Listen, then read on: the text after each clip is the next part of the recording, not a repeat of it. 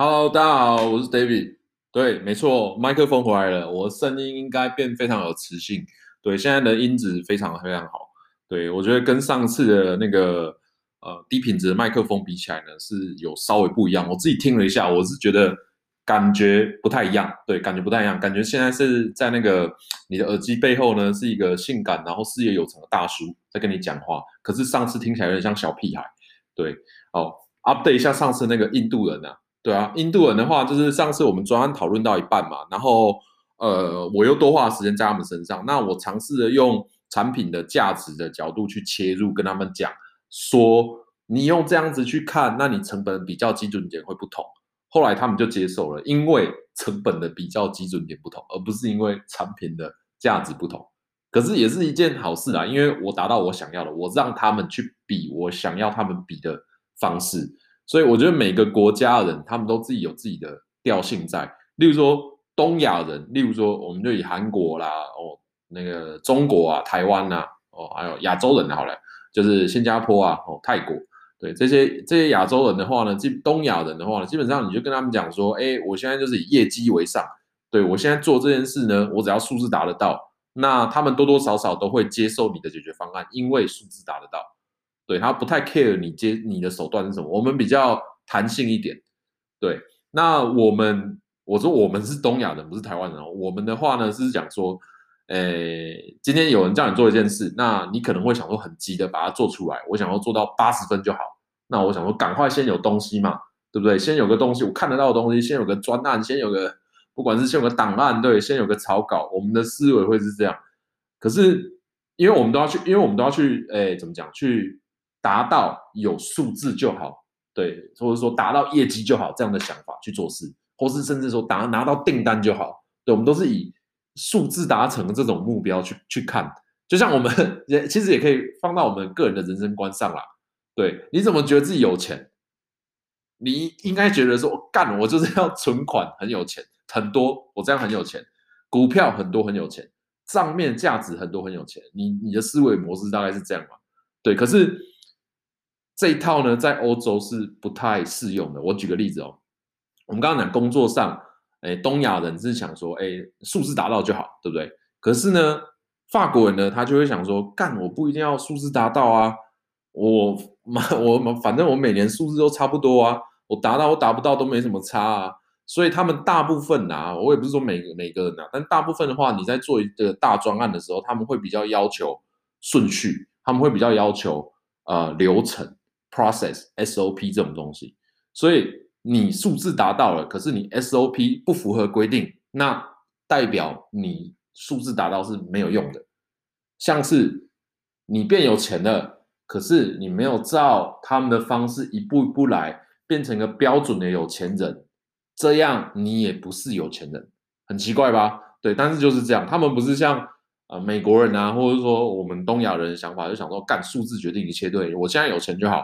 其实欧洲人呢不太 care 这个东西，他他比较 care 就是整个叙事性啊，整个故事啊，哦，是不是有连贯？对，我现在成长了，我现在变成一个有经验的呃，例如说专业经理人哦，我的经历是不是够的？你是不是有待过 supply chain？你是不是有待过 marketing、sales、工程师这样全部加起来合不合理？对，可是。在东亚的话呢，基本上很多假设你要升官的话，哦，我数字达成我就升官了。所以结果论啊，就是我们东亚人跟美国人比较结果论的，但是欧洲人的话比较不一样。那印度人的话就是成本论，对，我现在就成本低我就赢了。对，包含就是你今天要去争取那个高阶主管，或者争取争取中阶主管的话，你就说，哎，我薪水比较低。基本上我觉得啦，虽然我没有在印度应征过了，但我觉得你是有机会会上的，你知道吗？就是用这种 proposal 去。应征工作的话，在印度这个市场是可以的，所以千万不要学习，知道吗？干，我们台湾已经是亚洲瑞士了，不要去学习这种东西，对，不要去学习 用自己的削价竞争，用自己的那个，干，我觉得好好笑啊！还有人就是用说我比较低薪，然后可以害我，对，但是真的是有这种，真的是有这种状况存在存在了。好，讲一下那个台湾的近况，资本浪潮，干，台湾现在根本就天堂啊！真的是资本天堂啊，对啊，台币应该我觉得会继续涨下去啊，这个毫无悬念啊，因为热钱会一直进来嘛。我看欧美搞 COVID 搞这样，我不觉得未来三四个月好转，因为法国说他二月有可能要封城了嘛。他现在啊，台积电现在市值多少？台积电现在的市值是十六点八五兆。啊，你们知道这多大吗？你们知道就是曾经红极一时的宏达电，它的市值大概多少吗？它是指一点零六兆，甚至差不多一兆，我们就讲一兆好了。你知道这有多恐怖吗？也就是说，我们现在台积电的市值呢，是之前我们有一个国际大企业的，对，就宏达电 HTC，对，它现在可能没落，但那时候真的是还蛮强。它那时候在美国的话呢，我们智慧型手机的销量可以占到三十趴。我们呢，现在台积电呢是当时的宏达电的市值的十六倍，这么快十七倍，超扯的。对，那这是好事，这真的是好事，因为其实台积电的股东组成很大一部分都还是外资，对，所以代表说国外的钱也看好它，那我们自己台湾人也看好它，所以呃，这边不是叫你进场啦，哦，没有人叫你去买，可是呢。也就是说，这间公司其实它是被国际是重视到，现在只有什么状况可以去击垮台积电，就是我们自己，对，就是我们自己可能搞了什么意外，或者是说我们自己可能有什么天灾去影响到，但是也可能只是短期修正啦，也不是说真的要击垮它，对，所以只剩台湾人可以击垮台湾人啊，那加上台湾是没有被 COVID 影响到嘛，对啊，所以我们等于是平行世界所有的制造的呃产能都会移到我们台湾上嘛，那。那半导体的产能又那几间，对不对？所以我们完全没有被影响到。那台积电的那个竞争力又变来变越来越强。所以现在现在台湾人应该做什么事？我是觉得你们现在有台币的话，就少花一点啊，因为你现在应该要赚更多钱。对，因为你现在要趁这个浪潮去赚更多钱才是对的。因为你在一个呃看利多的市场，对大家看好的市场里面，你要去捞更多这样的获益，去拿更多的分红，去拿这个市场更多的分红。这样子你才你的你你的薪水真的是你的财富真是有可能翻倍的。但我这样的讲法又讲到刚刚东亚人的使用说明书了，对，我们就是以数字为主啊，怎么样？对对啦，大概是这样啦。所以我是觉得台积电的话现在是好的，对，这个这个是该该称赞。那呃十七兆，对，之前宏达电十七倍，对，所以给大家参考一下这个到底有多恐怖，对。然后最近啊，最近大家，呃，因为我们新的一年嘛，那新的一年的话，其实很多人都在找新的机会嘛。那找新的机会的话，就有很多人想面试嘛。啊、面试的话，我觉得啦，最近觉得有观察到一个东西啦，叫我觉得大家的那个协商技巧跟立场划分不是很清楚吧？这是什么意思呢？就是立场这个东西真的是。好像不是内建在每个人的脑袋里哦，就是说，哎，我举个例子，我们讲最极端，例如说资方跟劳方，你的立场是什么？那资方的立场之于劳方，他就只是给钱的一个人嘛。就是我现在我是劳方的话，资方对我来讲就只是我要用我的时间去换金钱。对，那劳方之于资方是什么？就是资方看劳方就是一个工具啊，就生产工具啊。所以我看你的话，假设我是资方，我看你的话就是我如何用越少的薪水，对，然后让你付出越多的时间，我就赚到了。对，所以立场的话一定是对立的，一定是对立的。所以，诶，我自己也犯过这个错啦，就是你不该做什么，你不该做立场不鲜明的事情，你不该做中间的事情。也就是说，如果你今天是资方的话，对，你不应该。往中间靠，去想说要怎么样才可以对劳工好。我不是说，我讲这个不应该，不是说你真的不应该不这样做，而是你这样做的话，你的利益会损失。那你你是劳工的话呢？对，你不你不应该就是说牺牲多余的时间去为老板付出。对，我讲的那个不应该都是极端情况。那我们讲中间情况，因为很多也是很好的老板，也很多人是很好的劳工，对。如果你们这两个组合是可以，呃，是可以汇合在一起，就是越往中间值靠的话，那你们两个的互相的获利在中间值的这个情况下是会越大。也就是说，我今天是一个愿意工作的劳工，那我的老板刚好也是不合格的资方，也是中间值的资方，他也愿意付更多的钱来支持我的那个，对，来支持我的时间时间成本上。那这样的话，你们是可以获得更大利益的。可是呢，很大的情况是，大部分呢，大部分情况是，你们都觉得，我们都觉得我们自己是很好的劳工，然后往中间靠，对，然后资方呢，他就利用你这种想法在剥削你，对，因为其实很好的资方其实不多嘛，对啊，你看那个世界很好的资方到底有多少？对，我觉得不多啦，所以我觉得立场的话要划清楚。对，那也是期许啊。如果各位有一天能当一个好的资方或好一个劳方的话，就是有机会汇合在一起的话，一定要把自己的立场划清楚。就我现在的立场是什么？对，股东的立场是什么？老板的立场是什么？低阶工作人员、中阶主管、高阶中工作人员的那个立场是什么？像我觉得中阶工作人员就是一个呃非常奇妙的一个位置啊，就是。我们刚刚讲资方跟劳方，那资方要劳方花更多的时间，对，换取，呃，他他是花他自己的时间，然后做一些事，然后在市场上换钱给劳，呃，给资方嘛。好，那中阶主管呢？资方或是股东们呢是怎么看中阶主管的呢？他实际上这个人有在花他的时间做任何产出吗？应该没有吧，对吧？对吧？因为你一百个人，假设我们就是说，我们有一个工程师主管，他有一百个人，一百个工程师汇报给他。那请问一下，这个中阶主管的工作是用他用他自己个人的时间换出任何的产出，对，然后给资方吗？没有吧？应该没有吧？所以其实他的话，他的价值是什么？它的价值之于资方的话，其实是一个非常非常核心的东西，权力。重要性就是大家这间公司的重要性，也就是说，中间主管呢，他为了要展示他的重要性，他通常会要资方投资他更多。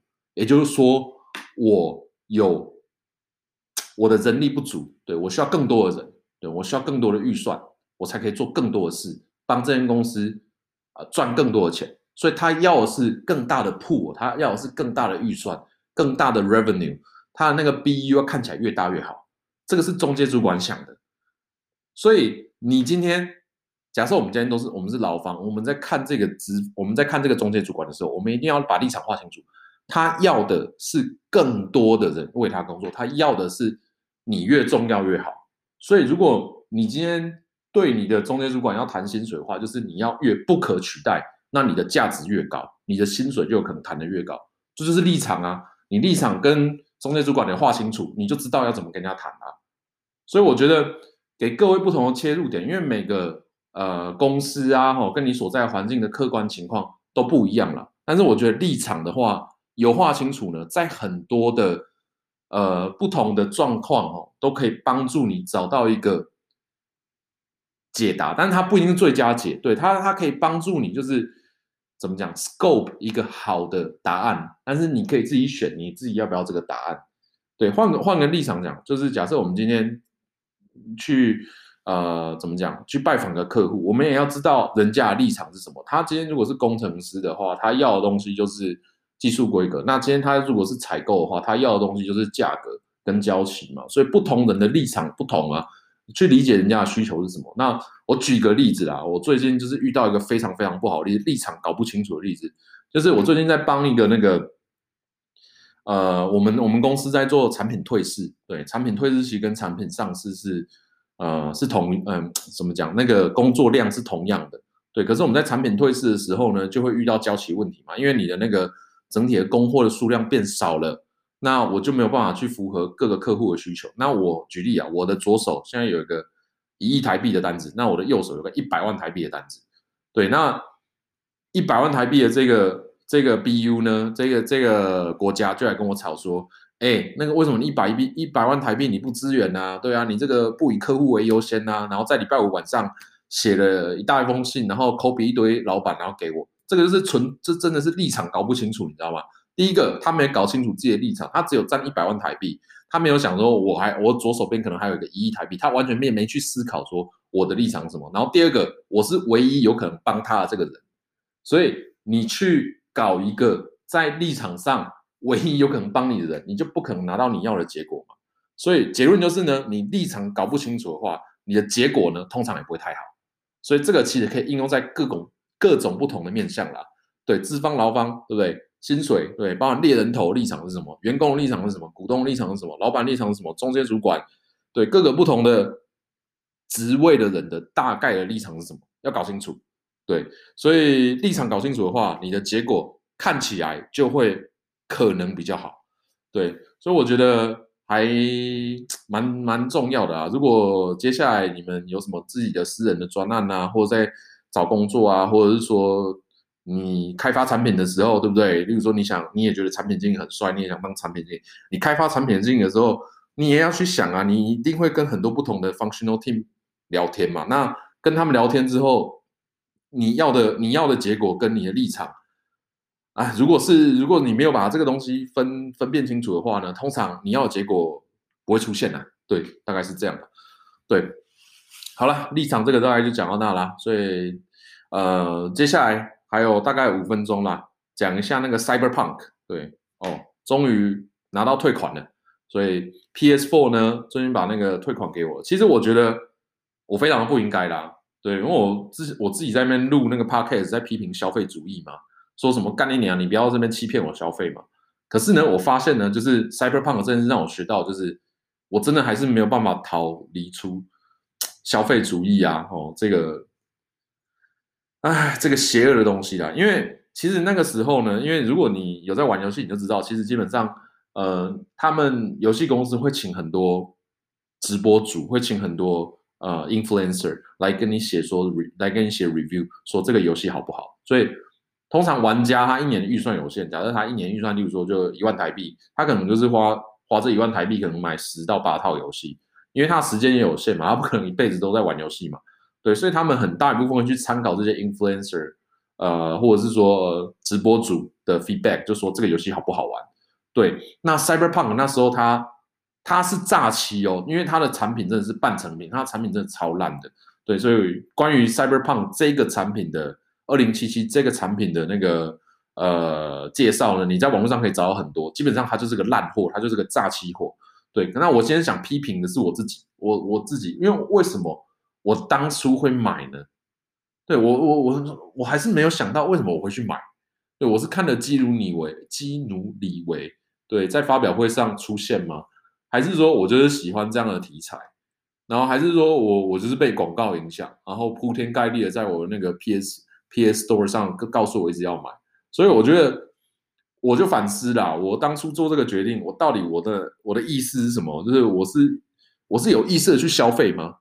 对啊，这很重要啊，因为你是有意识的去消费，跟没有意识的去消费这件事其实很严重哎、因为你今天是有意识的去杀人，跟没有意识的去杀人是差非常多的、所以我觉得 Cyberpunk 好，那以结果来讲，我拿到退款了，可是我花的时间成本很多，所以我觉得。给自己一个反思啦，就是我觉得消费主义这个东西真的是无所不在。那我觉得，当然不是说人家叫你消费，按你消费就一定不一定就一定是不好的事情，不一定。对，很多事都是不一定。可是我觉得，呃，就是这件事给我的反思就是，我觉得人生掌能掌控的真的不多了。对，然后再加上最近就是我们的话，就是晚上六点一定要回到家嘛。那我能工作，或者说我能出去。的时间就是早上六点到晚上六点，所以就是十二小时。其实这样非常痛苦，因为你要在这个十二小时呢，你要把，例如说你要你要整理你自己的东西，对，你要出门，然后你要把你的时间分割成很细，对，然后你还要去购物，你还要煮菜，然后你还要你还要吃东西，都要都要在这个时间内完成。那这边如果说我们公司如果没有让我做 home office 的话，那我是不是来回就耗费两个小时？那我那个十二小时就。呃，六分之一就没了，所以我觉得好像 我不知道，就是可能还是要赶快做一些好玩的事吧。因为你看嘛，我连我连买游戏我都不 我都不能自己控制，然后我连时间，对，我我现在要工作，人家还跟跟我讲说你六点一定要回来，然后在家隔离，那我现在到底能干嘛？所以以后把那个 podcast 从那个一集二十分钟把它改到四十分钟好了。可是要需要有嘉宾啊，对啊，那个。麻烦各位帮忙宣传一下，就是 让我有更多嘴炮的机会，这样对，不然，哎，就是觉得所有的东西呢都被这些小事控制住，就觉得超烦的。然后你就只能每件事大概就是五分钟，五分钟，对，大概十分钟把它做好就没了。你能控制的东西就大概只有这些，所以。Cyberpunk 是诈欺没错，这件事是真的。那我批评自己是，我到底为什么要去做这这个消费？然后我祝各位呢，在台湾呢，这资本浪潮浪潮这个呃平行世界，我希望各位真的是赚大钱呐，然后资产翻好几倍，因为真的是非常难得，你知道吗？因为台湾真的是少数的地方没有被 COVID 影响到，对，其实其他国家都很惨，都死超多人的。对，好，这期先这样吧，拜拜。